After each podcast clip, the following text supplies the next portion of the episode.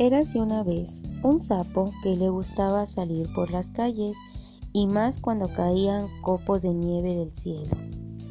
Siempre que salía a caminar, se paraba frente a una boutique, admirando por horas un hermoso vestido, el cual siempre soñaba con ser humana y poder usarlo.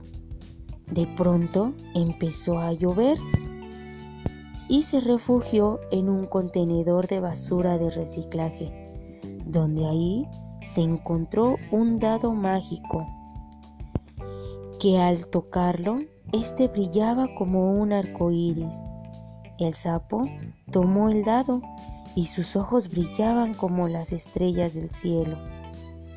Cerró sus ojos y pidió un deseo, que fuera humano, aunque sea por solo un día cuando de repente empezaron a caer destellos sobre él y se convirtió en una hermosa princesa que llevaba puesto el vestido que tanto veía por todas las noches en aquella boutique.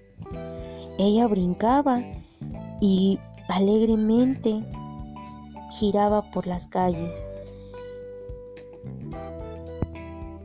Cuando de repente se escuchaba a lo lejos una música que endulzaba sus oídos, por lo que se acercó y empezó a bailar durante la noche.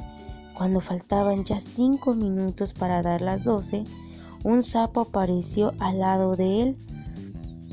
Ella se acercó a verlo y el sapo brincó hacia ella, que hizo que la bella princesa volviera a ser un lindo sapo por lo que ambos saltaron con alegría por todas las calles a la luz de la luna.